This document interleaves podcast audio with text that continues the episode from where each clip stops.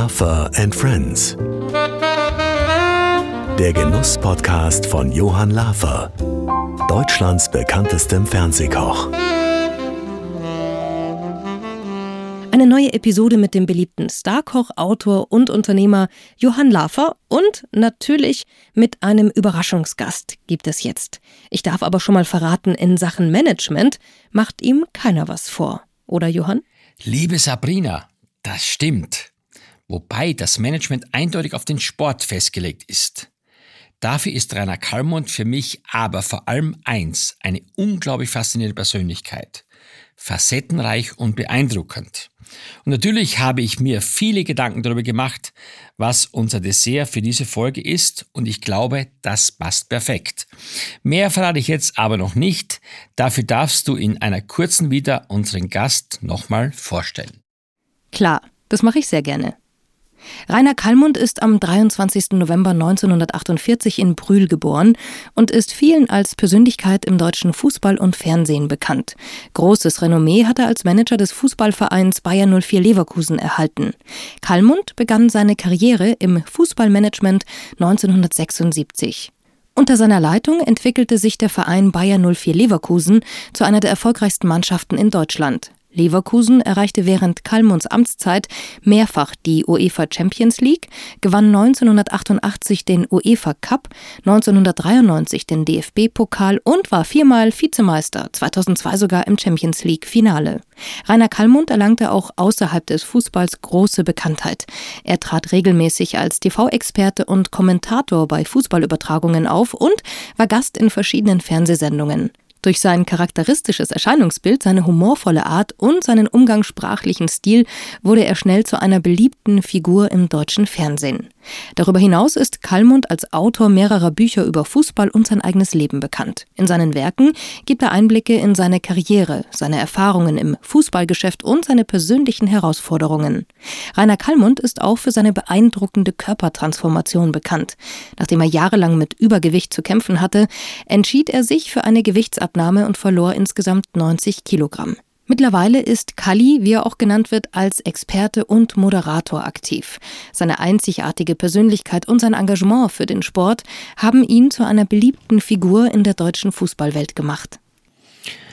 Lieber Rainer, ich bin ja. so glücklich. Ich freue mich so sehr, dass du heute hier bei mir bist im Studio, dass wir über das Leben sprechen, über Genuss sprechen dürfen. Wie sieht für dich eigentlich ein perfekter Tag aus? Ja, es gibt eben einen perfekten Arbeitstag, wenn alles gut läuft. Ne? Man hat einen gewissen Erfolg und es gibt auch einen schönen Tag, wenn man mal die Seele baumeln lässt mit Frau und Kind. Man sich für keinen Job, für kein Telefonat interessiert. Das ist auch ein schöner Tag. Aber ich bin genau wie du, auch ein unhoher Herd. Davon dürfen nicht so viele stattfinden. Es muss nach wie vor Musik und Power im Leben drin sein. Also das hört für mich äh, mit auch den, jetzt mal ja ein paar Jahre älter, ein bisschen Pause. Das ist so mein Lebensmotto. Du machst es ja wirklich gerne, oder? Ja, ja, ja, ja. Du bist ja so wie einer, der, meine, du wirst jetzt, darf man ja mal sagen, bald 75. Das ist ja eine Wahnsinns-Lebensleistung. Meine, du hast ja einiges in deinem Leben auch in der Öffentlichkeit preisgegeben. Du hast vieles verändert, kommen wir später dazu. Aber zunächst mal, wir haben uns ja vor kurzem erst gesehen in Aachen beim Reitturnier. Du bist immer noch wahnsinnig viel unterwegs, oder? Ja, ich muss immer sagen, ich gehe dann nach Aachen, Gio Aachen, kennst du auch, der war bei deinem 65. Geburtstag mein Tischnachbar, Hermann Bühlbecker, der dann auch für Gio Aachen, für die Politik, für allem auch da ähm, ein Gastgeber ist vom Allerfeinsten. Der war total geflasht wieder von dir, obwohl er dich jetzt seit geschätzt äh, 30, 40 Jahren bestimmt kennt. Er hat mir dann nur gesagt, das ist für mich, jetzt habe ich hier die Basis, ich habe äh, Käfer München, aber da vorne steht dann der Johann und wie der dann sich auch mit den Leuten beschäftigt, nicht nur das Essen aufschneidet, nicht nur serviert, nicht nur das Beste zubereitet hat, sondern sich auch mit den Leuten dann ähm, so beschäftigt ist dann ein Chefkoch, ein Starkkoch bei Gio Aachen, egal ob dort die Prinzessin anderen oder ein großer Politiker, spielt keine Rolle. Ich war ja auch da, du stehst dann da schon äh, bedingt durch deine Kluft, durch deine Klamotten, durch das Essen, weil alle natürlich auch dahin kommen, weil es da wirklich was ganz Gutes zu essen gibt. Und da warst du ja auch, obwohl du nicht um Pferd saß, warst an der großen Straße jetzt vor ein paar Nee, Wochen. hat mir das auch viel Spaß gemacht. sensationell geschmeckt. Ja. Und der, der Hermann Bühlbecker, ja ein sehr kritischer Mann, sehr erfolgreicher Unternehmer, auch mit seinen Printen und allem äh, und seinen Süßigkeiten. Also war stolz, dass du mit Käfer in der Vereinigung dann so als, als Chefcoach oder Ja, ja. Captain, Genau. Spielführer von der Gruppe Käfer da warst. Also das war dann schon, das gehört auch für mich dazu. Ne? Also da sind alte Bekannte, alte Promis, also Fußballer, so ein Tolle- Showgeschäft.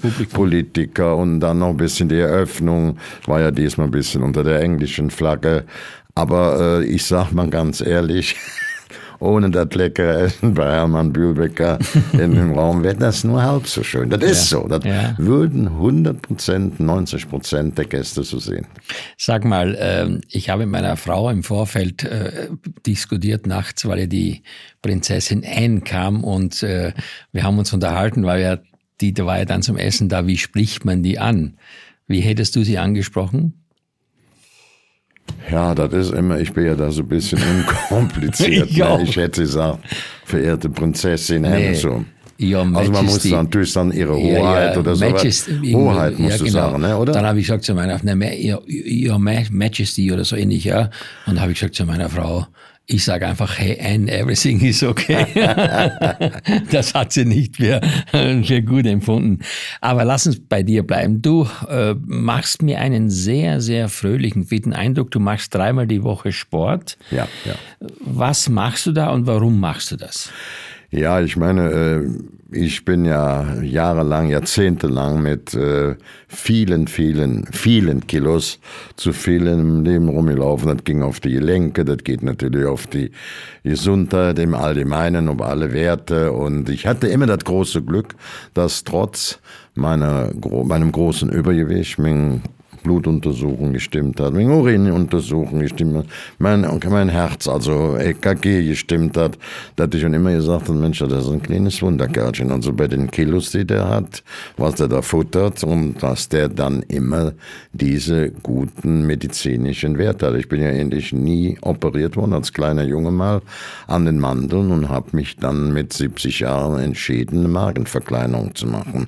Das ist dann sicherlich auch nicht so einfach. Ich hatte schon Schiss. Ich bin dann danach in die Sana-Klinik nach ähm, Offenbach, direkt bei Frankfurt und als ich da morgens ankam, da hatte ich schon Ja, kann ich mir die, ja, vorstellen. du musst es so sehen. Du hast, ich habe mich noch nie groß operieren lassen müssen. Und dann habe ich dem Professor gesagt, Mensch, ich will sagen so dazu, ich habe ein bisschen Schiss da. Ne? Da sagt der Herr Kalmund, wenn wir einen 70-Jährigen operieren, dann überlegen wir zunächst mal, können wir dem mit der OP schaden. Wenn das der Fall wäre, hätten wir bei Ihren Grundsatzwerten, unabhängig von der Kilozahl, diese Operation nicht gemacht. Ja, sag ich, wie ist das mit der Betäubung da? Vollnarkose hatte ich auch nicht. Früher gab's noch die Käppchen da mit dem Äther da da hast du drei Tage gekotzt also mit fünf, sechs Jahren war das bei so einer Mandeloperation als kleiner Junge, das war das Einzige, wo ich mich dran erinnern kann. Und dann sagten die von der Anästhesie, also die Narkoseärzte, die zwei, Herr Kalmund, wir können Sie ins Weltall schicken. Wir würden nie ein Risiko gehen und Sie brauchen null Angst. Wir haben Sie gescheckt, da gibt es ein Problem und so weiter und so fort. Und wir sitzen da schön im Rollstuhl, das läuft wie ein Länderspiel ab. Dann waren 80 Prozent der Angst weg. Ich war auch vier, fünf Tage später aus dem Krankenhaus raus. Und das war eigentlich die ganz entscheidende Wende. Wollte ich gerade sagen, hat das dein Leben extrem ja, verändert? Ja, ja, das muss man sehen. Ich habe ja, wenn ich jetzt sage, zehn Kuren, ist es untertrieben. Aber auch in zehn Kuren ungefähr 20, 30 Kilo abgenommen, sagen wir mal 250 Kilo insgesamt abgenommen, kumuliert gerechnet. Ja, ja. Aber ich habe auch kumuliert immer 350 zugenommen. Also irgendwann war ich 80, 90 Kilo schwer. Ich hatte hier 180 Kilo. Und dann ist das eine Zahl bei 1,74, die nicht in Ordnung ist. Und äh, dann kam eben, äh, ich wurde, es war noch einen Zufall, ich war in ähm, San Francisco und in San Diego mit Frau und Kind und sag so, jetzt fliegen wir mal schnell von San Diego nach San Francisco. Dann hatte ich so den Tick Straßen von San Francisco nach, nach Napa Valley und mit meiner Tochter ein bisschen shoppen, äh, Cable Car und natürlich auch noch in die Uni Stanford Universität. Also ich komme, fahren wir äh, nicht mit dem Auto die ganze Strecke hoch. Wir fliegen. fliegen. schnell, kostet ja nichts. Und dann nehmen wir Leihwaren da. Und ich stehe da in San Diego vor dem, vor dem Counter. Auf einmal fährt mir einer so einen Rollstuhl unter den Arsch. Ne? Ohne dass ich was gesagt hat. Und schiebt mich durch den ganzen Flughafen bis an das Flugzeug. Nee. Links, rechts, ich guck. Ja, in San Diego. Ohne dass ich was gesagt habe. Einchecken mit Frau und Kind, der schiebt mir dann den Rollstuhl den Arsch. Ich fahre dann da bis zu dem Counter. Ach, ich hatte so links, ich guck rechts, hoffentlich erkennt mich hier keiner. Als ich oben am Flieger ankam, war es schon sehr angenehm. Ne? Ich war doch gar nicht so schlecht. In San Francisco stand der wieder. Die haben ja dann große Bereitschaft für Menschen mit Handicap. Äh, ne, die haben ja auch dann diese sogenannten Handicap-Counter äh, in jeder Flughalle, an jedem Fluggesellschaft. Also da musst du fast sagen, 50 Prozent von denen gehen an den Handicap-Schalter. Und so bin ich, das war meine erste Maßnahme. Ähm, zu, dann bin ich auch in den USA, ob ich dann in Disneyland von SeaWorld, da fahren ja die kleinen Motorkästchen, bin ich da mitgefahren. Und dann kam ich zurück, hatte mit dem Arzt mal drüber gesprochen und ähm, ich war dann in München beim Doppelpass, weil die Münchner, Bayern hat seinen äh, neuen äh, Konzept vorgestellt, damals mit Kahn und so. Und da habe ich mich vorher mit Uli Hoeneß unterhalten und habe mir einen Arzt mitgenommen, weil der mir so geholfen hat bei einem Bandscheibenvorfall. Ich hatte eine Lungenembolie, Scheißsituation, ja, in Asien, die waren aber gut, die Asiaten. Es waren schon ein paar Schläge, die so was näher kamen. Und da ist er mitgefahren, ich wollte mir fallen, machen, tun, Dankeschön, war Bayern-Fan. Und da sagte Uli, Mensch, du musst was hier in die Wisch machen. Geh mal in die, hier nach Großhadern in die Uniklinik. Kam dann Professor Karasch zu mir, äh, der mich dann gründlich untersucht hat, der diese Magenverkleinerungen macht. Er sagt, Herr Kalmund, Magenverkleinerung, das nützt Ihnen alles nichts. Sie müssen immer davor stellen, in Ihrem Alter mit Ihrem Gewicht können Sie nach Grönland fahren, nur Fisch essen und trainieren. Der Körper holt sich das dann wieder. Der Körper ist schlau, der wird das nicht verarbeiten. Gut. Jetzt hatte ich das Glück, einfach Glück, fünf Tage später wurde unser Schönheitschirurg Mang, wurde auch 70. Seine, seine Am, Schönheits Boden, am Bodensee. am Bodensee. Genau. Die wurde dann Professor Mang. 30 Jahre. Ich war dann bei dem im Geburtstag und der sitzt neben mir und sagt, Kalli, du musst mal was machen mit Dingen wie ich hier. Ne? Kamen noch so Journalisten, ja, wollen Sie sich mal nicht von Herrn Mang operieren lassen? Ich sag, gucken Sie mal meine Gesicht, ich bin so hübsch, ich bin so gefragt. operiert auch was und anderes. Da unten am Baren und Bauch, da ist der ja nicht der entscheidende Mann. Als die Journalisten weg waren, kam der Mang und sagt, Kalli, du musst was machen. Und, und dann habe ich ihm erzählt, pass auf, ich war vor fünf Tagen in München, Professor Karasch, Großadern. Und dann ist Mang natürlich, und sagt, pass auf, so wie du, jetzt gib- mach mal was. Ich war keine drei Tage zu Hause, kam schon Focus, Focus Gesundheitsmagazin mit den besten Ärzten, besten Kliniken von Herrn Mang, vom Werner. Zwei Tage später hätte mir dann eine Verbandszeitschrift vom Adipositas-Verband geschickt. Mhm, genau, Adipositas, ja. Ja, das, und da bin ich nach, und da war dann der Professor, der war groß angekündigt, äh, aus Sana-Klinik, die das alles macht, bin ich dann dahin. Die haben mich untersucht, sagt mir, Risiko, was deine OP angeht, das hilft dir. Der sagte mir genau das Gleiche, unabhängig, was Professor Karasch mir im Großhadern gesagt hat. Sie werden das sonst nicht schaffen können. Das ist, der Körper ist schlau, der, sie können so viel Diät essen, der holt sich das nachher. Wir müssen Das äh, vom, vom mechanischen Ablauf oder, organisiert, oder organischen Ablauf im Körper ändern. Das geht nur über eine OP. Ja, dann habe ich mir entschieden, es waren dreimal sechs richtig, schon seitdem 70, 80 Kilo abgenommen. Ich, ich nehme auch nicht so. Ich bin immer zwischen zwei Kilo rauf und runter. Manchmal gut jetzt so. Ich wollte auch nicht hier die Schönheitsoperation, hier der, der die Rest, der, Rest, der Rest vom Rettungsring gar nicht abnehmen. Ich fühle mich gesund, ich bin topfit, all meine Werte, EKG, Blutwerte und eben auch so, ähm, ja, neues Leben. Weißt du, du musst mir sagen, wenn ich bei mir zu Hause, ich bin ja da mit meiner Tochter, wir haben ja noch ein Kind adoptiert, sagen wir, komm, wir gehen jetzt ins Saarland, bisschen Ruhe, wollen wir uns mehr um das Kind kümmern. Die machen das auch sehr gut im Saarland. Die haben sicherlich viele andere Probleme, aber was so Gesundheit, Bildung, Kinder angeht, ein Vorzeigeland, muss man sagen, dieses kleine Land. Und das war für uns auch sechs richtig im Lotto. Und dann bin ich also dahin und in Dammernhaus gebaut. Ich war da, als ich dann da ja, so. Aber fast alle Leute glauben, du kommst ja aus Hürth geboren, oder? Ich bin geboren in Brühl, Schlossstadt Ah, Brühl, Brühl, und bin in genau. Frechen groß geworden. Und ähm, alle Leute, wenn man halt sagt, ja, man trifft sich mit dem Rainer oder mit Kali. Kali, dann sagen die alle, jo, fährst jetzt nach Köln oder wo gehst du hin? Oder wie gesagt, nee.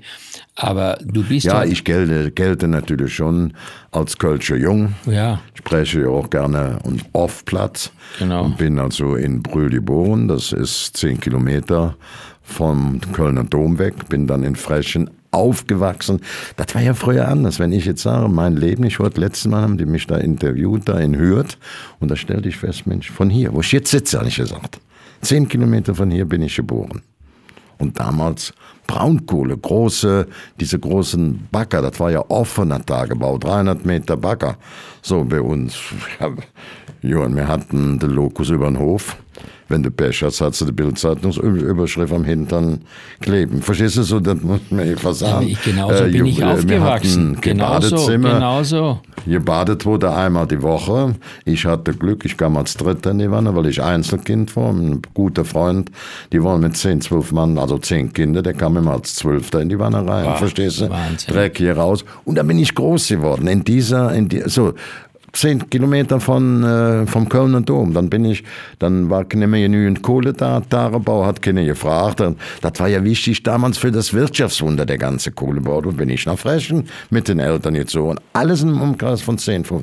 Dann habe ich da meinen Schulabschluss gemacht, haben da großen Auslandskaufmann, haben Betriebswirtschaft studiert. Wenn ich dann noch überlege, ich war da im Fußballverband. Also sowohl mein Studium, alles in einem Umkreis von 20 Kilometer, bevor ich dann in die, ich will nicht sagen weite Welt, aber in etwas Deutschland weiter orientiert. Das war dann zunächst Leverkusen und äh, war eine andere Zeit, muss man einfach sagen. Ich hatte einfach das Glück, dass ich in San Diego mir einer so ein typisch mal einfach so in Das war der, so eine Initiative, wo du sagst, so möchte ich nicht mehr, aber- der Handi vom Handicap-Counter, Ja. ein Mitarbeiter fährt mir den Rollstuhl in den Arsch und schiebt mich dazu. Und dann Aber ich glaube, es braucht manchmal solche Situationen Signale, im ja. Leben, so Signale, wo man sagt, man will nicht mehr. Ich glaube, einer der Punkte ist auch, das kann ich von mir sagen, ich habe ja auch ein paar Kilo abgenommen, wenn man morgens Schwierigkeiten hat, die Schnürsenkel zu binden, ist das, Das nicht eine Situation, die ist einfach Ja, ja. schlecht oder schlecht. Aber lass uns jetzt mal bleiben, Fußball. Du hast gerade gesagt, Fußball. Jetzt stelle ich mir das so vor, viele Kinder wachsen auf, spielen gerne Fußball und sind dann Fans von irgendwelchen Stars und machen dann irgendwie, versuchen da irgendwie den Weg zu gehen. Das ist nicht einfach. Wieso hast du damals, nachdem du das alles gelernt und studiert hast, plötzlich den Fußball entdeckt für dich? Was war da der Auslöser? Ich war immer Fußball bekloppt, schon ab sechs Jahre. Also ich war mit sechs Jahren, da war äh, 54, da wurden wir gerade Weltmeister. Da haben wir direkt auf der Straße in Brühl-Grolwerk, 200 Meter von einem äh, 300 Meter Bagger, haben wir direkt das Länderspiel nachgespielt. Ich auch mit sechs Jahren. Jeder wollte Fritz Walter, Helmut Rahn, Toni Turek sein. Ne? Und so war man dann mit dem Fußball verbunden. Mein Vater war in der Fremdenlegion, ist da gefallen. Mein Stiefvater war auch Fußballer, Mittelsturm in Brühl-Grulwerk, Bezirksklasse oder Landesliga. Und ganz verrückt wie im Fußball, der hat mich sicherlich auch noch in einer Form infiziert, weil bei uns dann jeden Sonntag die erste Mannschaft, egal ob Heimspiel oder Auswärtsspiel, und ich dann dabei war. Also äh, dann hatte ich auch in Frechen gespielt, Jugendspieler, gute Spieler, keine Weltklasse-Spieler, aber gute Spieler. Und würde jetzt mal sagen, ich hatte das Glück im Unglück. So, das erste Spiel als 18-Jähriger durfte ich bei Frechen 20 in der ersten Mannschaft spielen. Das war für mich, das war eine Landesliga, so der höchste Amateurliga. Das war für mich so, als wenn ich zum Länderspiel nominiert war. Und da hatte ich eine Freundin und der Vater war in Weidenlöwenich Vorsitzender des Vereins und der war dann auch im Stadion. Eröffnung des Sportzentrums Pullheim. Ich dachte, leck mir am Arsch, du, du meine Freundin da, ich spiele in der ersten Mannschaft mit 18 Jahren. Und dann hatte ich eine große Verletzung Knochenabriss im Sprunggelenk, war damals nicht heilbar. Ich habe dann mein Schwier oder angehender Schwiegervater sagt, spiel doch bei uns. Das war dann noch ganz gut so. Im Training sah das gut aus, im Spiel nicht mehr.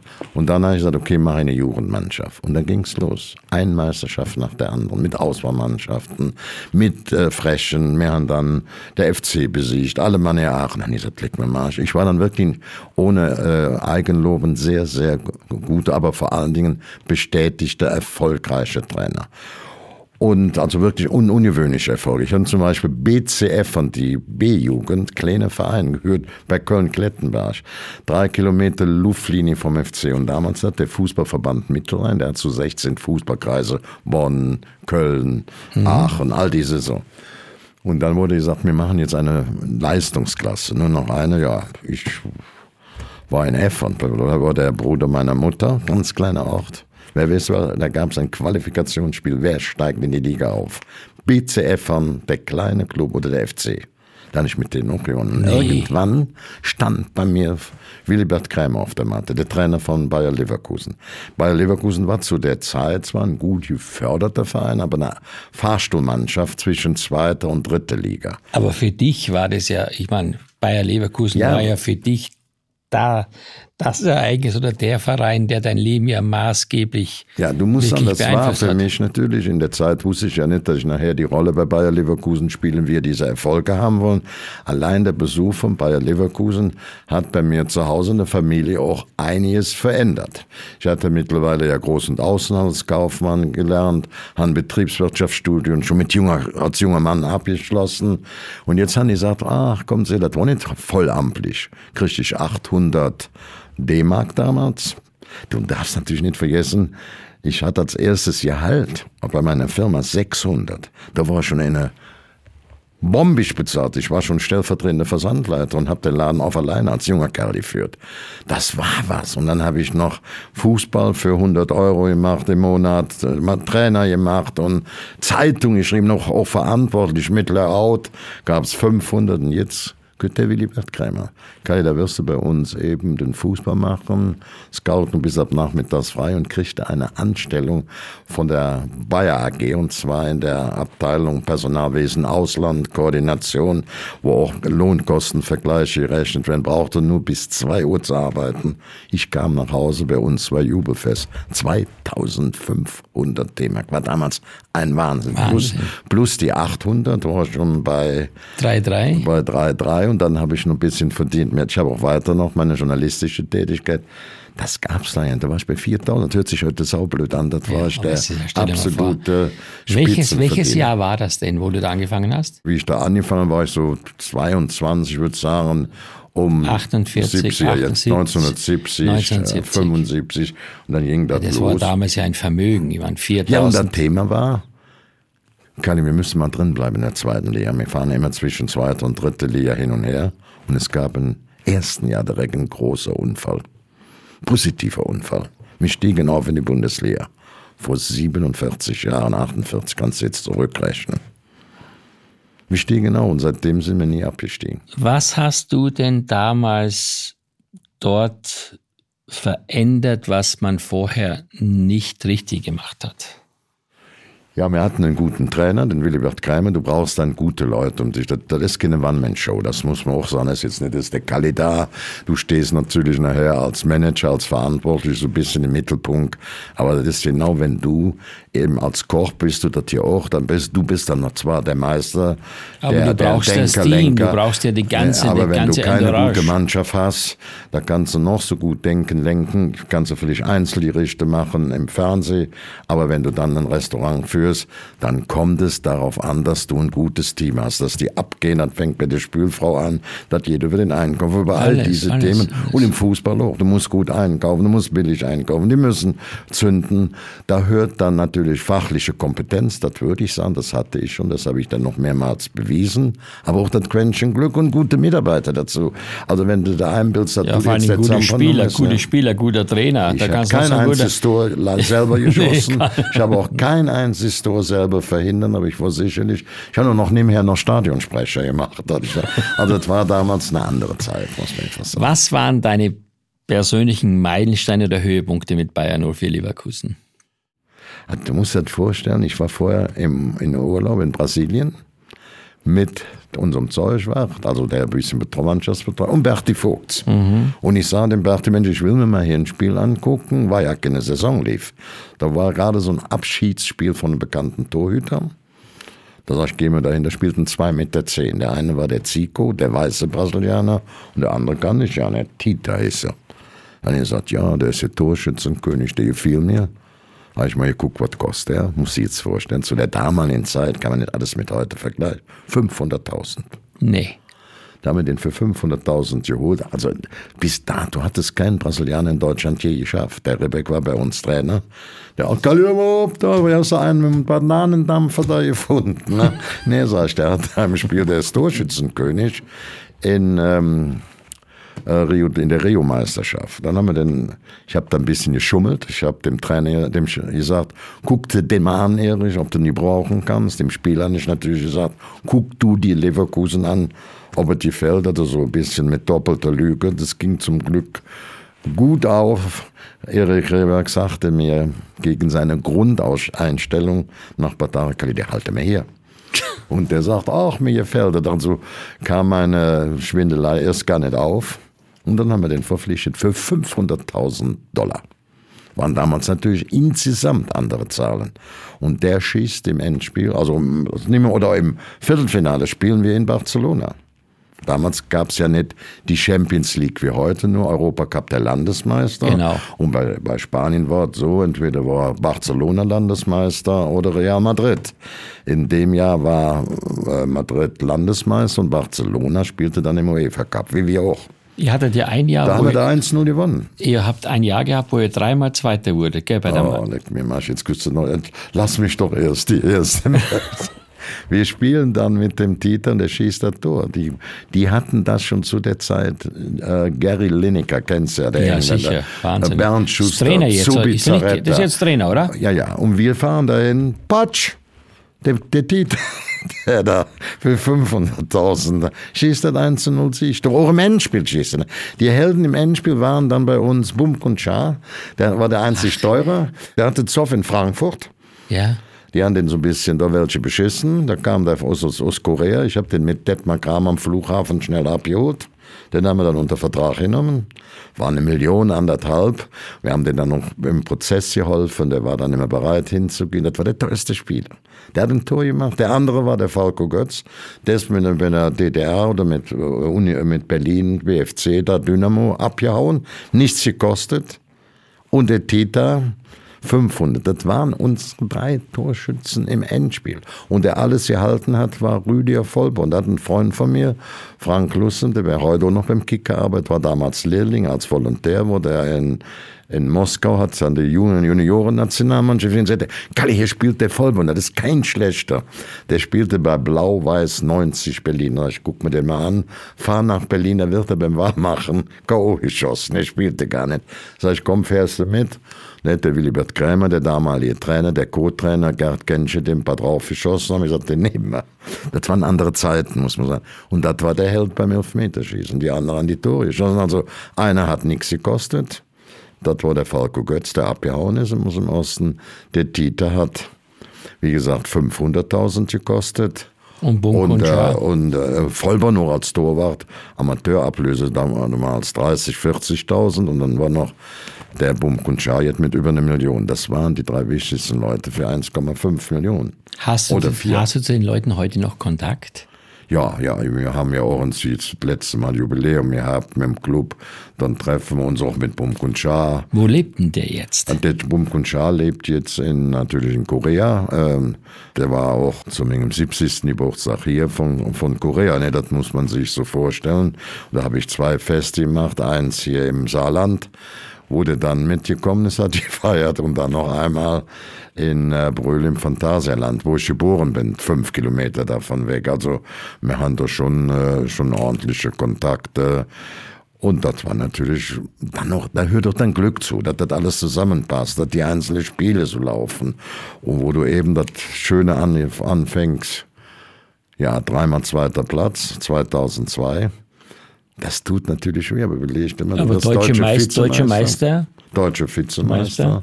im Pokal. wirst du Zweiter, bis auf im Finale und dann gibt der Champions League Finale gegen Real Madrid. Da musst, du bist ja Fußballer, du musst die ganze Saison sehen. Wir haben in der ersten Gruppenphase, damals gab es noch zwei Gruppenphasen. Da haben wir in der ersten Gruppenphase Barcelona zu Hause besiegen. So, das war nicht jetzt die Spielwarenabteilung. Dann kam die zweite Gruppenphase, da werden wir Erster. Und wir spielen dann also Dritte und Vierte, die ausgeschieden sind. 2002 war der Meister 2002 aus Italien, Juventus Turin, und der Meister aus England, Arsenal London 2. Die sind bei uns in der zweiten Gruppenphase als Dritter und für nur der erste und zweite kam dann weiter. Dann hatten wir das Viertelfinale in Liverpool gewonnen. Knapp mit Glück, aber gewonnen. Dann kam das Halbfinale in Manchester United. Auch gewonnen, knapp gewonnen und im Endspiel gegen Real Madrid 2-1 verloren. Wir hatten aber schon kleiner Kader. Wir hatten das Problem in diesem Spiel, dass schon Nowotny sich im Halbfinale war, einer der überragenden Innenverteidiger auf der Welt, Kreuzbandriss zugezogen hat. Und C. Robert, unser bester Dribbler, gelbe Karte, die fehlten schon. Und der Entscheidende war aber, es wurde ein neuer Torwart geboren, der dann fünfmal Welttorhüter des Jahres war, der große spanische Zampano. Der wurde eingewechselt in der 50. Minute und ich dachte noch, Idiot, oh super, der Standtorwart ist verletzt. Und da hat er alles gehalten. Alles. Mhm. Auch mit Glück. Links in der Ecke, rechts Fuß hoch. Mhm. Spielt keine Rolle. Wir haben das Ding 2-1 verloren. Das war auch knapp. Wir waren die bessere Mannschaft und die hatten einen jungen Torwart, der danach fünfmal Welttorhüter mhm. des Jahres. Wurde. Also war vor Kahn dann, gell? Vor, der war vor Kahn. Nicht, also als ähm, Welttorhüter kam man nach Kahn. Kam Aber die nach Frage jetzt muss kommen, äh, Kahn, Bayern München, jüngste Vergangenheit, was sagt Kali dazu? Ich hatte ja eben gesagt, dass ich dazu Uli Hoeneß, wo ich dann Großhadern war. Ich bin eigentlich dahin, weil mich der Doppelpass bat, da einen Vortrag äh, zu halten. Auch zu den, da war auch dann Stoiber, langjähriger Ministerpräsident im Aufsichtsrat dabei. Und da hatte ich den Uli getroffen, wo ich gerade aus USA kam.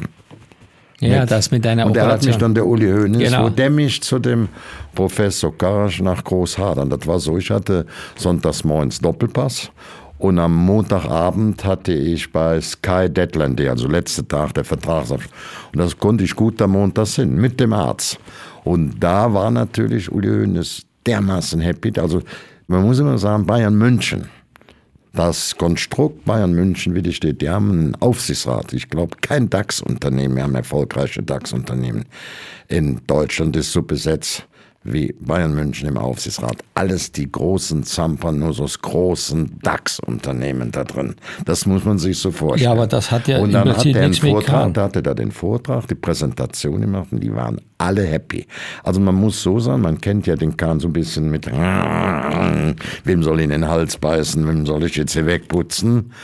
Der war dann, ob das Fremdsprache war, ob das das Betriebswirtschaftsstudium war, der war da schon richtig gut, der Uli Hoeneß war stolz wie Bolle. Ich, und er wurde dann auch einstimmig da als nicht nur von Hoeneß oder von Diana Busch als Vorstandsvorsitzender gewählt. bestätigt von diesem Gremium. Das war ja jetzt auch, wenn man so vor so einer ähm, die Journalisten darüber schreiben, ich glaube, dann verstehen die das nicht ganz.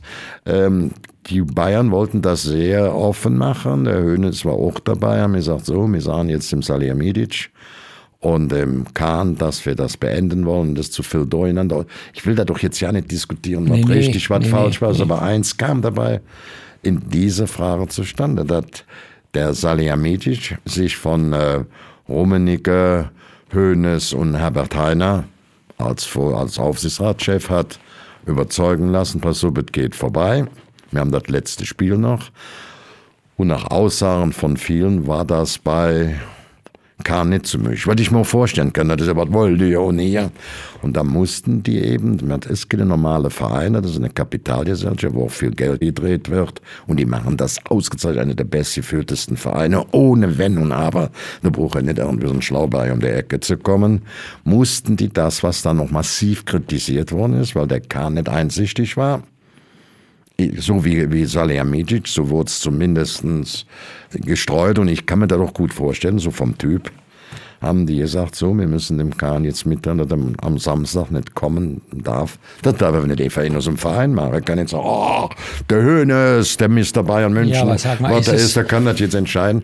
Da haben die am Freitagabend den Aufsichtsrat mit einer Videoschalte. Und die konnten dann nur entscheiden. Der Aufsichtsrat, der Vorstandsvorsitzende, mhm. beurlaubt es für den genau. Samstag. Und somit kam das etwas schneller raus. Es sah auch etwas unglücklich aus, aber es ist dann rein faktisch, rechtlich nicht anders zu, ja, ist zu klar. lösen. Es gibt ja gewisse Grundlagen, die muss man einhalten. Da können wir jetzt noch lange drüber reden, auch jetzt über Herrn Duchel, die Nachfolge und so weiter.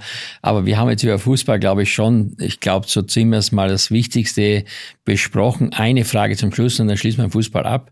Warum hast du dann nach dem Erfolg mit Bayer Leverkusen in dem Bereich nicht weitergemacht? Also ich muss sagen, ich war schon ziemlich ausgepumpt. Ich hatte versucht, ich habe also junge Leute gehabt, die, die wirklich sich hervorragend äh, äh, mich meinen Job da übernommen haben. Ich hatte noch kurz vorher, ich war natürlich auch in der UEFA-Kommission, die die neue Spielregeln gemacht hat und mein großer Wunschtraum war Rune Bratzett als mein Nachfolger. Das war schon 2002. Mhm. Und Rune Bratzett, bekannt aus äh, von Werder Bremen, dann Norwegen. Ich mhm. treffe den jetzt demnächst auch bei meiner Kreuzfahrt. Der, der lebt in Trondheim. Und ich, und ich war mit dem bei der UEFA, auch Rummenigge waren dabei, in der Kommission für die Reform der Champions League. Also mit einigen mhm. anderen Ausländern nominiert. Und so hatte ich mit dem viel zu tun. Mein großer Wunsch war den als mein Nachfolger. Der war dann Trondheim. Als Manager. Manager. Der war auch direkt bereit, der war happy, der konnte ja bei uns auch mehr bewegen wie in Trondheim, obwohl mhm. der Trondheim auch gut war unter seiner Zeit. Da sagte Kalli, ich habe eine Tochter und einen Sohn. Und wir haben bei uns in der Familie gibt's Abstimmungen, die müssen mit drei stimmen. Mein Sohn und ich bin für Leverkusen. Du musst entweder meine Frau oder meine Tochter. Wenn ich von den zwei Weibern einer für Leverkusen stimmt, sind wir durch. Ich bin dann noch mit meinem Vorsitzenden, mit Silvia, mit meiner Frau, der hat so ja noch der, der norwegische Pullover angezogen, mit dem Vorsitzenden. Um einen guten Eindruck einen zu machen. guten Eindruck gemacht, sind wir da hingeflogen und es war schwierig. Die Frau hat sich massiv gewehrt. Da habe ich gesagt, pass auf, Jetzt fährt der Onkel Rainer mal hin und spricht mal mit der Frau. Es war ja klar, dass er bei uns viel mehr verdient hätte und, und, und. Als in Trondheim? Bin ich da hingefahren. Da wollte ich die Frau. Ich war mir ziemlich sicher, weil ich ja viele Spiele bequatscht habe, Vereine. Das wird mir gelingen. Ich werde dir so veronisch um den Bart schmieren. Und ich war ganz überrascht. Ich sagte, ich möchte mit Ihnen erstmal was machen. Ich fahre mit Ihnen zu unserem Wochenendhaus dort bei Trondheim. Ich sitze in dem Auto drin, die fährt da die Parkoven da und diese Fjorde. Wunderschönes Haus. Und ich sagte, Herr Kammer, das ist mein Haus, das ist unser Leben, das ist mein Himmel. So sinngemäß jetzt. Ja, schon klar. Ähm, natürlich verdient, mein Mann hat gut in Bremen schon verdient, für, für norwegische Verhältnisse. Der ist jetzt der Manager und wir leben hier als Familie. Ich bin Lehrerin. Ich bin ganz normale Lehrerin, verdiene Unterricht und meine Freizeit auch fahre ich hier an, den, an dieses Häuschen. Ich finde das ganz gut, dass sie uns eine internationale Schule für den Kinder besorgen. Auch eine tolle Wohnung, in, ob in Bonn oder Köln. Mhm. Aber ich will das Haus nicht vermissen. Mhm. Das ist mir mehr wert, ein paar hunderttausend Euro mehr. Und äh, sie werden mich, ich finde das toll, wie sie das versuchen, meinen Mann zu kriegen, auch wirklich voller Anerkennung, wie sie mich überzeugen wollen. Deswegen habe ich mich auch dazu entschlossen, mit ihnen ganz alleine jetzt zu dem Haus zu fahren. Da saßen wir da für dem Häuschen. Weißt du, was mir dann eingefallen ist? Nichts mehr. Nichts mehr. Ins Flugzeug muss man respektieren, zurück. muss man auch akzeptieren. Ich es ist so, wie es ist. Und ich meine, ich finde auch. Die Frau hat das gut gemacht. Ja. Wir sehen uns jetzt. Ich mache jetzt mit Frau und Kind, wir wieder nach Norwegen, fahre doch ein bisschen noch nach ähm, Frankreich, Portugal und Spanien, ein bisschen so rum und freuen wir uns drauf. Dann treffen wir uns auch da oben. Das sind so meine eine Woche gehen wir dann nach Flam, alles und. Wo wir uns ja auch, wir haben uns ja auch mal auf dem Kreuzfahrt ja, getroffen. Fährst du, ja. wieder, fährst du mit meinem Schiff? Ja, äh, mit meinem Schiff, mit den schönen, ich war natürlich Johanns mit der MS Europa. Ja, ja, aber das sind so meine zwei Schiffe. Ich weiß ja noch, wie du da mit Lea Linster da gekocht genau, hast. Das genau. war eine Asienfahrt. Das muss man ja auch sehen, Johann. Du hast ja, was die meisten gar nicht wissen der erste Koch im Fernsehen war Clemens Wilmenroth. Er war aber kein Koch, es war ein Schauspieler Ja, mit gesagt, Riesenkrut. Aber der eigentliche Koch warst du, was du eigentlich verst- Ja doch, erzähl doch gerne. Du warst dann Naja gut, ich war, also ich muss sagen, ich war schon sehr früh. Ich habe 85 beim Bayerischen Fernsehen angefangen. Da gab es noch kein Biolik, kein Schubeck. Da gab es, glaube ich, auch gar keinen Koch. Du darfst Aber damals vergessen. war das noch nicht so Ja. populär. Nee, nee, das nee, war nicht so, Kochen war so eine Nische irgendwie. Keine Ahnung, man hat das nicht so mir- ernst du genommen. kannst mir nichts vom Pferd erzählen. Du bist der Erste, der auch die Kombination asiatisch, was sich gar keiner vorstellen kann, asiatisch, europäisch, international. Du warst der Erste, der diesen asiatischen Touch gemacht hat. Wir sind gerade hier im Saarland, der jetzt so ausgezeichnet worden ist, Christian Bau, der ja drei Sterne hatte. Dem wurde auch ganz, ganz hoch angerechnet, dass er die asiatische oder japanische Küche Note mit der das europäischen- mit der europäischen Und da warst du ein großer, muss man auch wirklich sagen, da warst du ein ziemlich großer Vorreiter in dieser Rolle. Ne? Du bist ja auch sehr gerne in Thailand. Du fährst immer nach Phuket. Da hast du auch einen besonderen Anlass dafür, richtig? Ja, wir haben ein Kind adoptiert. Und dann muss ich jetzt fast schon sechs richtig im Lotto. Ja. Meine Frau, unwahrscheinlich kinderlieb, also äh, jetzt ihre Frau, wir sind jetzt 20 Jahre, über 20 Jahre zusammen. Für, für mich einfach dreimal sechs richtig im Lotto. Du kennst sie ja auch, wie Ja, die klar, mich unterstützt, wie die an meiner Seite ist. Und die hatte nicht das Glück, das war manchmal jetzt zwei Fehlgeburten im Jahr verkraften müssen, Medi medizinisch, wo die schon gesagt hat, das ist jetzt Schluss, wir müssen Wahnsinn, vormachen. Wahnsinn. Und dann haben wir ein Kind adoptiert. Aus so einem Käfig da hängen raus. Und wie dieses Kind, du kennst ja die kleine Nisha, wie die sie entwickelt hat. Wahnsinnig. Ich habe das letzte Mal die Schwester von dem Kinderheim, wo ja dann noch viele, viele schwerkranke Kinder, blinde Kinder, alle unglaublich, die unterstütze ich auch. Ich bin da auch Schirmherr für tapfere Kinder, das ist Ausland und dann Schirmherr für mutige Kinder, das Inland, das ist übrigens Gianna Zarella, also ja die Präsidentin von oder Vorsitzende, mutige Kinder Deutschland, tapfere Ausland. Ausland. Und äh, dann muss ich erst meine Frau anhören, was wir da aus der Nische gemacht haben, wie die heute auftritt. Die ist jetzt so, ja, die hat das Saarland jetzt so, ja, eine, eine Küchen-Thema entwickelt für Kinder. Da wird, da wird jetzt gekocht. Die haben ein Programm hier aufgelegt, die Saarländer, wo dann 20 Kinder so kochen mit Kochuniform, mit allem und so weiter, auch okay. mit Fachleuten. Toll. Äh, das ist richtig Ja. toll. Also, also wenn jetzt die Kinder das hier eben auch mit so ein bisschen äh, eingeimpft bekommen und dann so 30 Kinder als Köche hier ausgebildet, also nicht jetzt Berufsausbildung, Nein, sondern einfach aber die. Affinität, das Hobby. Und dass er auch ernsthaft über Schulprogramme läuft, ist doch ganz toll. Und dann ist, steht eine Frau dahinter. Und die kocht doch jetzt mit die Kleine, der hat diese die schleppt mit aus. Und also nicht nur so mit zwölf Jahren, wenn man dann die Entwicklung sieht in der Schule, wie die spricht, die war ja in einem Käfig, wenn ich da die Bilder zeige, in einem Käfig. Also so ein Kinderbettkäfig. Kann ne? man sich nicht vorstellen. Aber jetzt äh, ist der Übergang ganz schwer, weil wir haben natürlich zum einen die Situation mit einer Tochter und zum anderen das Thema Genuss. Und äh, ich wollte jetzt einfach mal sagen, Genuss geht nicht ohne, dass man was auf dem Teller hat, zumindest Ja, ja, kulinarisch. ja. Ich werde jetzt kurz nach draußen gehen, etwas holen für dich zum Probieren. Aber ich muss dir eins schon sagen, vorweg, es hat nichts diesmal mit asiatischer Küche zu tun. Ich bin gespannt, warte mal, ich bin bei dir immer skeptisch. Du bist ein kleiner Schwein und das weißt du ja. Du guckst schon wieder so viel durch. Du kennen wir schon alle. es ist, es ist kein Verstehen Sie Spaß hier, okay? Ich komme gleich. Ich bin gespannt. Oh, das sieht ja hervorragend aus. Ja. Du kleiner Drecksack, mich direkt wieder hier verwöhnen. nee, das gehört dazu. Das ist jetzt ein Tiramisu, ziemlich hoch, was man ja bei dir nicht sagen muss, denn du ziehst dich ja selber immer hoch. Aber was bedeutet für dich Genuss überhaupt generell? Ja, ich esse nach wie vor, trotz der OP, jede Menge Gutes, Leckeres. Meine Frau ist auch, hat sich fast zur Sterneköchin entwickelt. Auch mit jetzt vor der Überzeugung zu Hause, äh, findet bei uns auch der asiatische Anteil, den du irgendwann mal reingebracht hast, wo man dachte, Mensch, muss das sein oder scheiß Stäbchen, so, so war ich auch schon.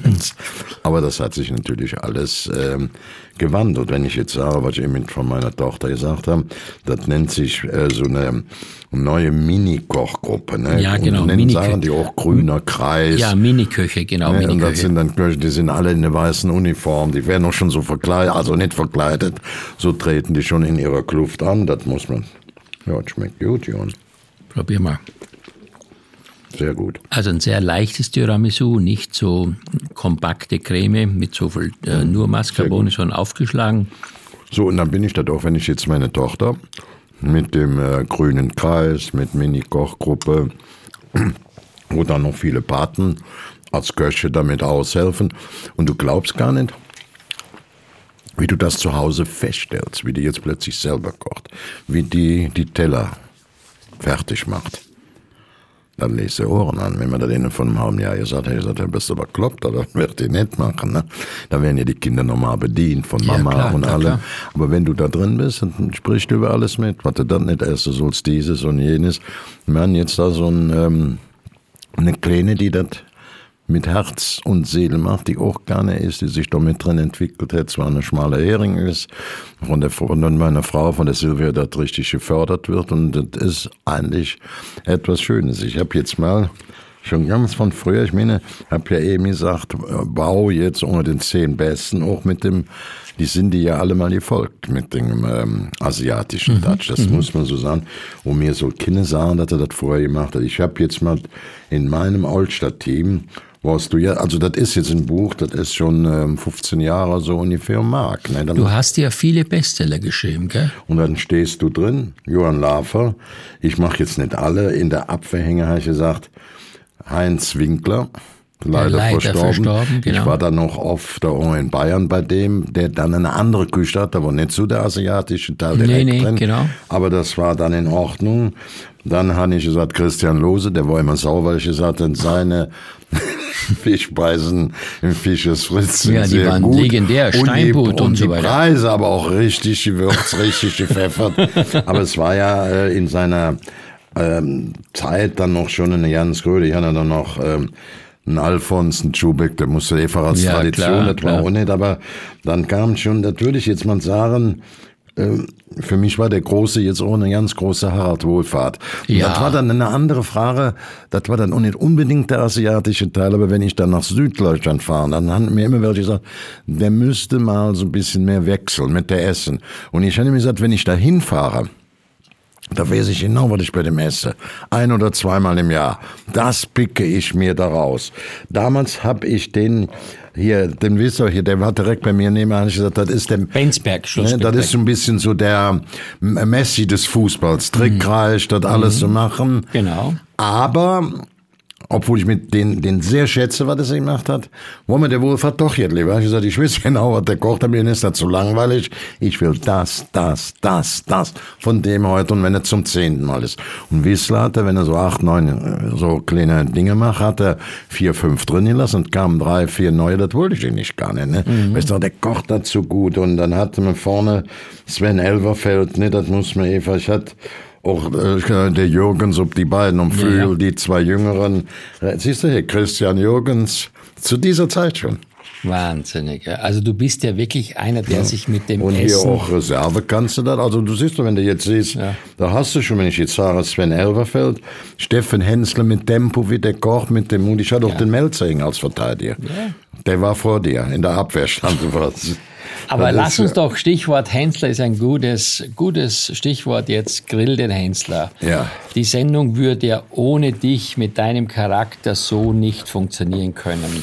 Was war damals oder wer hat damals dich gefragt, ob du dich da, weil ich war ja der Erste bei der Kocharena, das wurde dann ja Grill den Hensler. Du hast die erste Sendung Die gemacht erste und dann Sendung gab's direkt große Quoten. Du warst der große Quotenbringer. Und ich sag dir das auch jetzt. Wenn du heute als alter Sack da auftrittst, dann findet meine Schwiegermutter zum Beispiel, ist jetzt auch schon jetzt älter, aber Ja, ja. wenn du zum Muttertag kochst also nicht kochst, die Ja, Mütter betreust, ja. das geht denen rund wie Öl. Glaub mir das, das kann so keiner. Du bist zwar ein Ekelpaket, kannst du sein, aber dann bist du bei den, oder immer haben, die hat der Hens das auch schwer gehabt, wo der immer durchkochen musste. Haben wir auch drüber gesprochen, Mhm. Ja, wie schwer das ist. Dass du bei aller Rivalität dann noch gesagt hast, Mensch, was ist das sau schwer, was der da macht, oder jetzt bei den Müttern, oder auch wenn du selber noch auftrittst, Ja. du darfst das ja immer nicht vergessen, mit deiner Erfahrung, mit deiner Routine. Da könnte jetzt ja genau, ach, das war der Erste, der den asiatischen Touch hier drin gebracht hat. Aber war das jetzt, oder wie ist es zum Beispiel innerhalb von euch drei? Christian Rach, dann Zarella und du, ihr seid ja euch nicht immer einer Meinung, habe ich das Gefühl. Nee, nee, das ist nicht möglich, das ist richtig. Also, die meisten denken hier auch im Saarland, dass ich mit dem Christian immer Zoff hätte. Das ist aber nicht so. Nein. Wir haben ein sehr, sehr gutes Verhältnis. Du wirst bei deinem Ich kann das Geburtstag. bestätigen, Bei klar. deinem Geburtstag, 65. saßen wir auch nebeneinander. Ja, und, absolut. Äh, Brühlbecker daneben. Wir haben ein sehr, sehr gutes Verhältnis. Aber ich sage, pass auf, du kannst das bewerten, wie du willst als Koch. Ich bewerte das nicht als Koch. Ich bin nämlich kein Spitzenkoch. Ich bewerte das, wie mir das schmeckt. Genau. Dass du mich ganz klar verstehst. Das Richtig. ist meine Rolle. Genau. Nicht, wie es gekocht wird. Natürlich hängt es vom Aber das Kochen ist ab. ja auch oft das, was die Köche heute falsch verstehen. Ich denke mal, sie denken an sich selber und nicht an den Gast. Ich Ja, glaube, ja. eines der großen Erfolgs, ja, wie soll ich sagen, Erfolgsvorteile ist das, wenn man sich intensiv mit dem Geschmack des Gastes beschäftigt und nicht mit dem Geschmack des Kochs, oder? Ja, die Rivalität ist ja auch da. Ich habe jetzt, wir fangen ja jetzt, wird demnächst das Sommerspecial. Das erste ist schon wieder, das, das, das ist mir, ich will mal so zwei Dinge von uns, als die ganze Nummer auflief. Du war ja als Erster, der für die gute Quote mitgesorgt hat und dann war ja auch Melzer schon da. Ne? Ja, Melzer ja. Mhm. kam dann auch noch als Junger. Und, ähm, dann habe ich uns irgendwann den Melzer gesagt, und der, und der Hensler war schon da, der kochte mal zwischendurch so. Ja. Da habe ich gesagt, hör mal, dem Deckel, der war ganz schön, du. Der hat ja ein paar Runden mehr gewonnen wie du. Das hätte ich besser nicht gesagt. Schon mal geguckt, du gewinnt da, da, da. Und die sind natürlich alle, du ja auch, aber die sind dann noch, die Jüngeren, sind dann ehrgeizig wie Bolle. Die müssen noch jetzt wieder, wirst du sehen, erste Sendung wieder gegeneinander kochen. Sind Freunde, kochen gegeneinander. Das ist dann so, als wenn Real Madrid gegen Barcelona spielt oder Bayern München hier in Dortmund. Das sind sie, auch wenn sie beide Jod sind, dann wollen sie sich jenseitig nochmal in der Hacken treten. Verstehst du so? Ja. Aber das hört höchstwahrscheinlich Aber auch das dazu, ist, dass man das sagt, ich habe diesen Ehrgeiz. die Berufsehre. Ich will gewinnen, die Ehre und ich bin das. Und riskieren das ja auch im Fernsehen. Bei so einer Quote muss man immer sehen. Ich habe zum letzten Mal zum Beispiel, der, da war ich ganz überrascht, äh, da hat er, der äh, Stefan hat ja die schnelle Nummer. Der ist ja schneller wie, wie Maschinen. Mhm. Ja. Ich glaube, Maschinen können gar, gar nicht so schnell schneiden wie der. Mhm. Und da hat er ja gegen seinen langjährigen Partner beim, vom ZDF, kennst du, ne? Der Koch, Rosin. Ah, Rosin, war der da?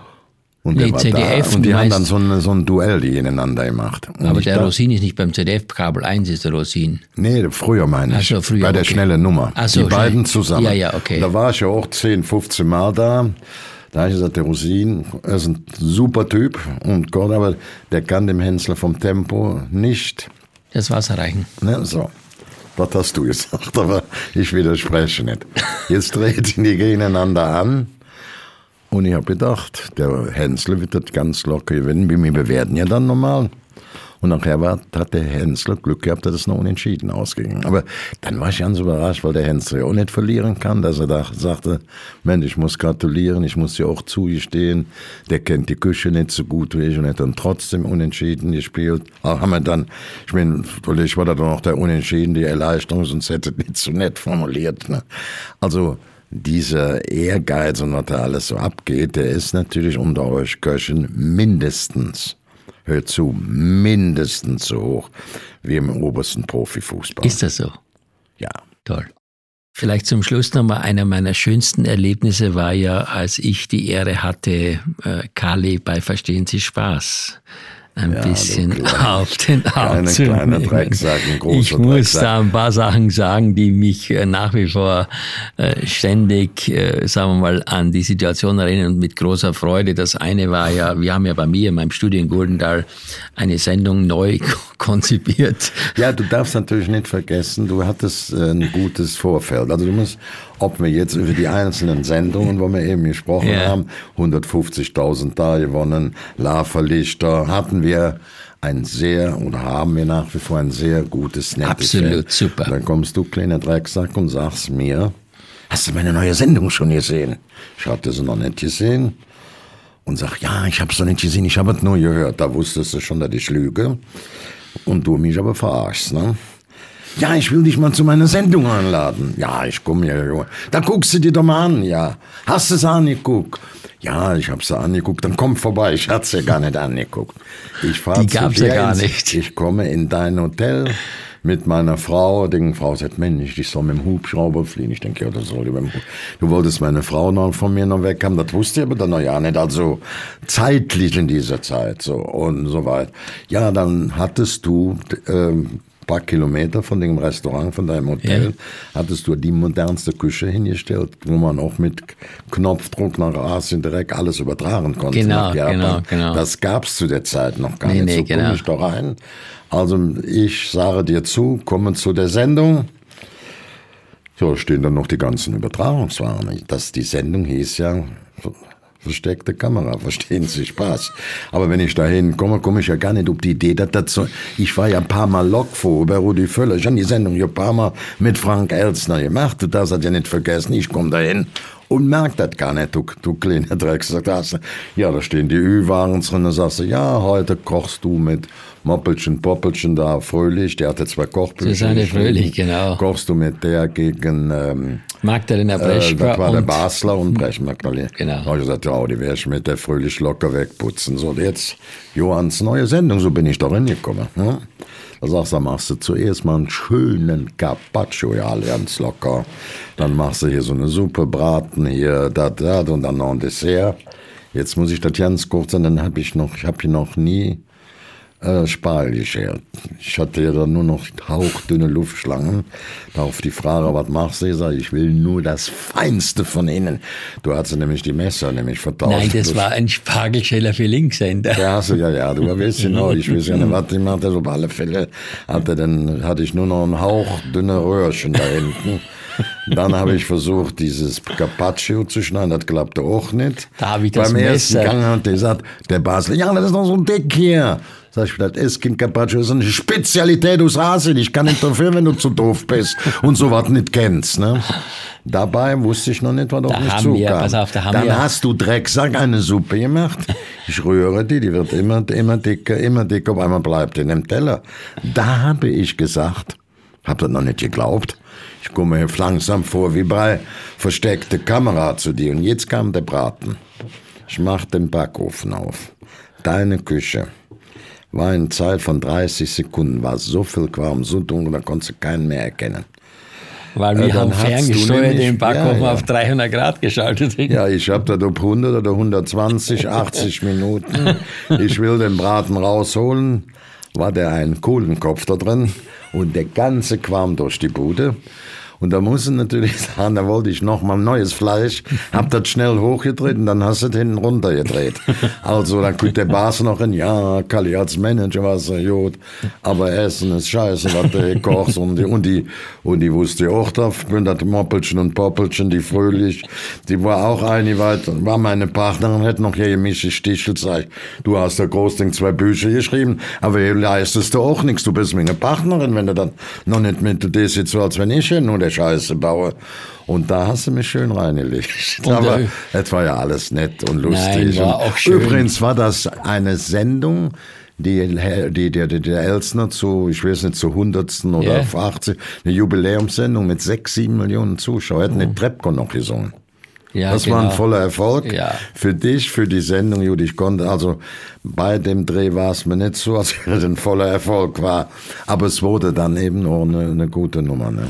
Also Kali, ich glaube, uns verbindet, wenn ich das so sagen darf, wirklich äh, ein gemeinschaftliches Verhältnis für Höhen und für Tiefen. Ich finde dich als Mensch großartig. Ich glaube, dass ganz, ganz viele junge Leute äh, von dir sehr vieles lernen können, weil du wirklich mit Höhen und Tiefen auch in der Öffentlichkeit hervorragend umgehst.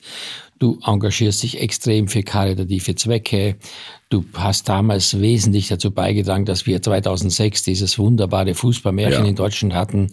Und jetzt äh, deine ganzen Kommentare, deine Bücher, die du schreibst. Also ich kann nur eines sagen, ich bin sehr, sehr glücklich und stolz, dass ich dich äh, ja, kenne. Das beruht ja auf Gegenseitigkeit. Ja. Also ob das jetzt deine Geburt ist. Ich war ja äh, vor ein paar Wochen beim Gio Aachen. Genau. Und ich glaube, äh, du weißt das auch als erfahrener älterer Ko äh, Koch, ja, älterer Sack, dass das nicht normal ist, dass dann jetzt Käfer die Basis stellt und du bist der Chefkoch vor der Bühne, der das veranstaltet hat für die ganzen Fips, inklusive der Prinzessin N. Ist ja dann Hermann Bühlbecker, der das ja auch bundesweit und äh, dann noch gesagt hat, Mensch, das kann keiner besser wie der Junge, wie der dann vor die Gruppe geht, wie mhm. der kocht, wie der mit den einzelnen Leuten spricht, wie die sich aufgehoben finden. Das ist dann schon etwas, was so ein Jüngerer auch dann noch nicht kann. Das ist, so, ist sehr viel ja Lebenserfahrung. Le ganz genau, das wollte ich, jetzt hast du mal vorweggenommen, diese Lebenserfahrung, der dann mit den Leuten so sprechen kann. Ne? Da geht's ja nicht darum, dass der sagt, boah, da gehen wir aber, da tanzen meine Geschmacksnerven Samba bei diesem Nachtisch oder bei dieser Vorspeise. Das, sind, das können noch ein paar andere. Aber dann den Dialog führen, das ist Gastgeber zu sein. Zwei Fragen gibt es jetzt und dann sind wir am Ende leider Gottes unserer Zeit. Äh, zwei Fragen, die ich jeden meiner Gäste stelle. Das erste ist, was würdest du mitnehmen? Drei Dinge darfst du auswählen, wenn du auf eine einsame Insel müsstest. Was würdest du mitnehmen? Meine Frau und meine Tochter. Das reicht dir. Noch wichtiger wie Medikament oder was anderes. Sehr schön. Und das Zweite Weil ist... die mich noch wieder beruhen könnten, aufbauen könnten. Also wenn die nicht dabei wäre, wäre das Heimweh so groß, da gäbe es keine Medikamente, um das zu überstehen. Das zu überstehen. Und das Zweite ist, äh, was würdest du dir von mir wünschen äh, für deine Henkersmahlzeit vorher zum Essen? Was wäre das Gericht, wo du sagst, das, damit möchte ich jetzt nochmal richtig glücklich sein? Was müsste ich kochen? Eine Dreierkombination im Dessert. Drei Desserts? Dreierkombination. Ja, bitte, was meinst du? Ja, drei verschiedene, wie du da auch schon mal zu meinem 60. Geburtstag Ach so, gemacht hast. Also einen klassischen Dessertteller mit drei verschiedenen Dingen. Mit drei verschiedenen, kann auch immer jetzt Marzipan, einmal was mit Nuss oder auch einmal jetzt mit Eis oder auch ohne Eis. Da würde ich sagen, da bist du, genau wie bei mir, beim Wiedergutmachungsessen, bist du nicht schlagbar. Das würde ich mir von dir wünschen. Dann äh, die beiden Gänge, Davon-Spitz oder ein ganz gutes, ich habe mal bei dir mal Schnitzel, die haben wir da in Bad ja, Kreuznach, so eine Marke. Also das hört sich jetzt einfach an. Das, Nein, ist ja gut, wir sprechen. Und dann so ein bisschen auch den asiatischen Touch mit jetzt Fisch, ob das jetzt Lachs ist oder so Tuna, mhm. Tata oder so in der Richtung. Also, also asiatisch, deutsch, bayerisch, österreichisch, könnte auch noch als Zwischen von dem Dessert noch ein kleiner, nicht Kaiserschmarrn, würde ich sagen, Salzburger Nockelochsen, so, so mittendrin, so zu, also drei du bist kleine, ja so ganz, noch Du bist ja ganz schön anspruchsvoll. Jetzt habe ja, ich klar, gedacht, du, du sagst jetzt irgendwie ein Teller mit irgendwas. Ja, komm, ich habe gesagt, ein schönes bayerisches, so richtig so ein Originalschnitzel oder ein Zwiebel, also so richtig das und dann vorher so ein bisschen asiatisch, ähm, Tuna rein oder muss nicht Tuna Toro sein, das wäre ja teuer, auch so ein bisschen mariniert und ein bisschen, du weißt, wie Schön mit meine, Chili und ein bisschen Sesamöl und so. Und so ja. genau. Also ich weiß, lieber Kalle, und ich möchte dir gerne eines versprechen jetzt, auch als Dankeschön für deine Zeit heute. Äh, wann immer du auch deinen Geburtstag feierst, deinen 75 du hast einen Gut bei mir, du darfst dir was auswählen. Äh, die Henkersmahlzeit vergessen wir. Ich sage Dankeschön. Ich bin sehr, sehr ich glücklich auch. und Ich stolz. froh, dass ich hier ja, mit dir hier zu durfte sitzen. was gequatscht haben. Genau. Wünsche dir gesundheitlich, persönlich, deiner Familie, deiner Ja. Tochter nur das Beste. Umgekehrt genauso. Alles Genau. andere haben wir ja. Haben wir ja, genau. Wir können warm essen und trinken am Tag. Wenn wir zu viel können essen, wären wir zu nicht. dick. Ja? Ja, ja, ja. In diesem Sinne, danke vielmals. Alles Gute. Und ich bedanke mich für die eine, ich mache ja auch jede Woche mit Matze Knob. Mit Genau, deinen sehr Spielern. erfolgreichen Podcast. Wirklich, sollte man unbedingt hören. Wie heißt denn dieser Podcast? Echte Champions. Echte Champions in diesem Sinne. Und du bist für mich einer der größten. Und jetzt sage ich einfach Danke fürs Zuhören. Bitte, gerne. Tschüss und Tschüss. bis zum nächsten Mal. Das war Laffer and Friends, der Genuss-Podcast. Abonnieren Sie einfach diesen Podcast, dann entgeht Ihnen keine Episode.